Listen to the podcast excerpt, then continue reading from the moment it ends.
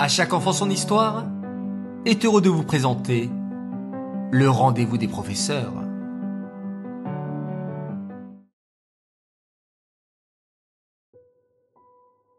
Chers professeurs, bonjour, Chodesh Tov, et bienvenue à notre nouveau rendez-vous. Le mois dernier, nous abordions un sujet actuel et essentiel, l'estime de soi chez les élèves. Ce mois-ci, nous traiterons un sujet certes sensible, mais que je me dois d'aborder avec vous. Peut-être avez-vous deviné, je vous laisse donc le découvrir. La violence en milieu scolaire est un problème mondial dont les conséquences sont préjudiciables aux enfants, mais aussi à l'ensemble de la société. Les enfants subissent des violences et des humiliations quotidiennes, et cette violence atteint leur apprentissage, leur personnalité et leurs perspectives d'avenir. Les raisons et causes de ces violences sont multiples et variées et affectent plus ou moins fortement le développement et l'épanouissement futur de l'enfant et peuvent complètement détruire leur estime de soi et leur confiance en eux. Nous pouvons distinguer deux formes de violence à l'école.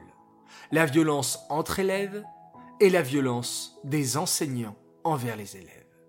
Nous pouvons également différencier plusieurs types de violences qui sont considérées comme les plus répandues et les plus graves. Le premier stade de la violence est psychologique. Le second stade concerne la violence verbale et enfin la violence physique. Bien que la violence physique envers les élèves soit interdite depuis 1845 en France, un sondage publié par Le Figaro indique que sur des écoliers de 8 à 12 ans, 17% ont déjà été victimes de violences physiques.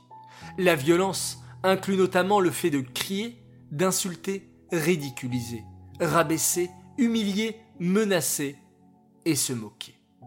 En France, cette violence subie au sein de l'éducation a longtemps été ignorée à tel point qu'elle n'était pas nommée jusqu'à ce que Olivier Morel, fondateur de l'OVEO, Observatoire de la violence éducative ordinaire, en 2005, ne reprennent les travaux d'Alice Miller et parlent de violence éducative ordinaire. Cette expression, violence éducative ordinaire, désormais désignée par l'acronyme VEO, désigne sans ambiguïté la dangerosité et la brutalité de ces pratiques. Il est intéressant de relever que dans cette expression, l'adjectif ordinaire y a sa place pour bien souligner la fréquence de ces violences qui ont été normalisées dans notre mode de vie. C'est la raison pour laquelle ce rendez-vous a pour objet de sensibiliser à la gravité de celle-ci. Cette dangerosité a été aujourd'hui prouvée scientifiquement grâce à l'avancée des neurosciences. Comme déjà évoqué lors de notre rendez-vous sur le stress, lorsqu'un enfant est confronté à un événement stressant ou subissant de la peur, l'hormone du stress prend le dessus. À l'IRM médical, les scientifiques montrent que sous le coup d'un événement stressant, les connexions neuronales n'opèrent plus. L'enfant est alors paralysé et son cortex cérébral, qui lui permet de comprendre, d'analyser, de prendre des décisions et d'agir, ainsi que son hippocampe, le siège de la mémoire et des apprentissages, sont temporairement mis en pause. Cette sidération bloque l'enfant et lui fait perdre ses moyens. Les élèves ne seront alors plus aptes à réfléchir, comprendre, être attentifs et mémoriser. Les violences éducatives ordinaires peuvent également entraîner des troubles mentaux et divers traumatismes. La route vers un enseignement dénué de toute violence est jonchée d'obstacles. Voici quelques solutions pour éradiquer toute forme de violence éducative. Tout d'abord, apprenons à reconnaître les violences. Même si nous ne pouvons pas dresser une liste exhaustive de ces violences, nous pouvons essayer de définir la violence éducative.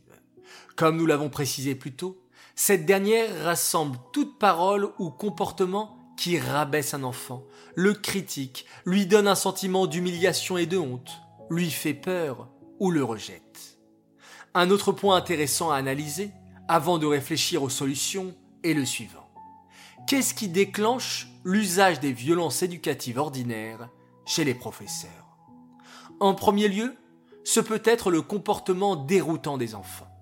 Nous avons l'impression que chacun de leurs comportements semble nous mettre au défi, et nous avons alors un besoin de reprendre le contrôle. En second lieu, ce qui motive parfois les violences sont les idées reçues. Plusieurs phrases peuvent illustrer ces préjugés. Oh, j'en ai reçu et j'en suis pas mort. Si tu n'es pas autoritaire à l'adolescence, ils te mangeront. Tu ne vas pas quand même dialoguer avec un enfant de deux ans. À cet âge-là, rien de tel qu'une fessée pour qu'il comprenne.